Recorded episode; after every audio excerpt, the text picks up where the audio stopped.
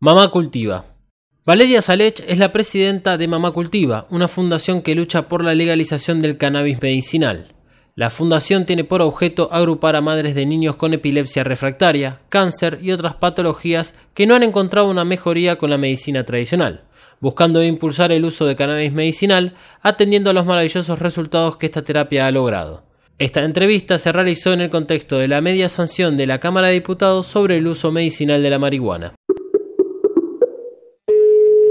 Las leyes que se ganan no las ganan los diputados, las gana la gente que va y se compromete con una causa. No es de otra manera. Ellos dan bola a quien los molesta mucho.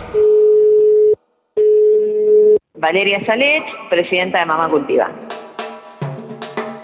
Lo que pasó esta semana realmente fue histórico porque fue desde el movimiento canábico la primera vez que se logra algo concreto.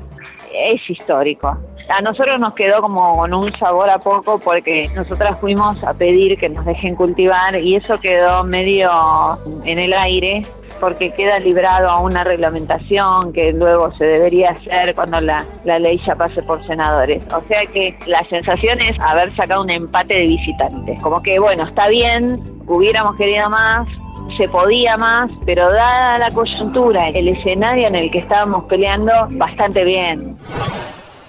Nosotros el miércoles salimos del Congreso y estábamos muy contentas.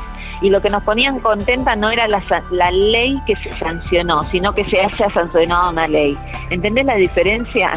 y estábamos ahí en, en, Rivadavia con globos verdes y blancos y la bandera de Mamá Cultiva saltando y cantando autocultivo, eso es para festejar, eso es un logro enorme y es todo nuestro. Acá no intervino ninguna otra agrupación que no sea Mamá Cultiva. Es todo nuestro, porque pusimos la cara, porque pusimos el pecho, porque caminamos el Congreso, porque fuimos a golpear las puertas de los medios, de las radios, de los diarios, de la tele, y nos hicimos ver. Y ganamos. ¿Entendés? En lo que es consenso social, ganamos, porque pudimos sacar una ley que dentro de todo es bastante favorable y eso de que es bastante favorable eh, se vio se vio en la desesperación de la gente del oficialismo en conformarnos de alguna manera cuando comunicamos que, que, tenemos hijos con patologías y que necesitan cannabis, lo comunicamos desde, desde el amor de madre.